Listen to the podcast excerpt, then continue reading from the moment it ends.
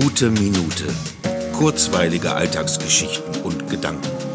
Mein Name ist Matthias Hecht und jetzt geht's auch schon los. Was, wenn mir nichts Gutes einfällt? Was erkenne ich als Idee an und was nicht?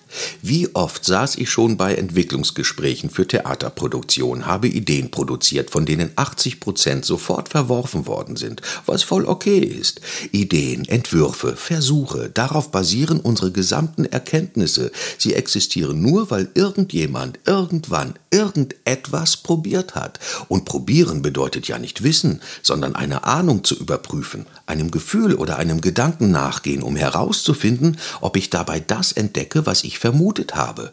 Und noch besser, manchmal findet man dabei Dinge heraus, die man sich gar nicht vorgestellt hat. Dann war der Zufall, wie so oft in der Geschichte, Entdecker des Ungeahnten. Es bleibt, dass das Probieren, das Überprüfen von Ideen unerlässlich ist, will man aus Gedankenkonstruktion Realitäten schaffen.